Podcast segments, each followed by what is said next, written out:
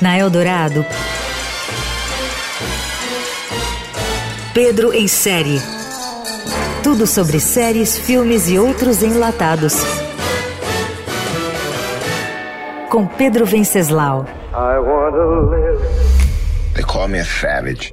Whether I'm a série Mike, além de Tyson da Star Mais, tem aquela receita manjada das cinebiografias dramatizadas de superação com personagens do esporte que vieram de baixo, mas chegaram lá depois de lutar contra tudo e contra todos.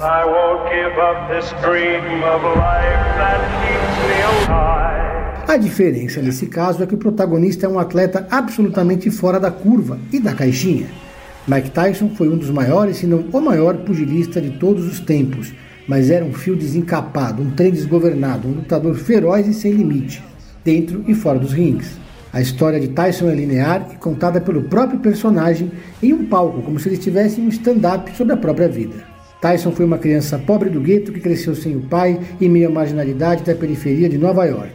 Sofreu muito bullying até descobrir que era bom de briga, então passou a distribuir porrada para viver e sobreviver. Depois de várias passagens por reformatórios, finalmente teve o talento descoberto por um velho treinador. Mike, além de Tyson, da Star Mais, é uma biografia tão desautorizada que o pugilista abriu uma guerra contra a produção e a plataforma.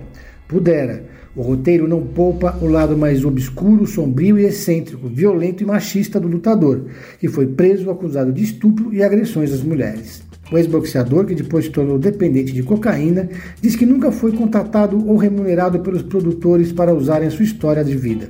Quando a série foi aprovada para produção, Tyson chegou a se manifestar publicamente, dizendo que se tratava de uma apropriação cultural. O elenco ainda conta com Harvey Keitel, de Cães de Aluguel, na pele do técnico de boxe Cus D'Amato, e Laura Harrier, de Homem-Aranha, como a atriz Robin Givens, primeira mulher do boxeador. Aos 25 anos, Tyson já era um veterano e tinha chegado ao topo e despencado ao fundo do poço várias vezes quando foi para a prisão. A série da Star Mais tem muitas cenas de luta, mas não se trata disso.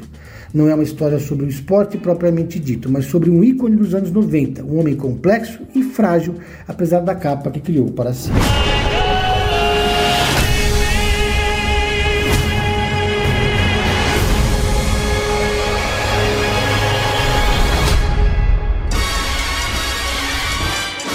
Você ouviu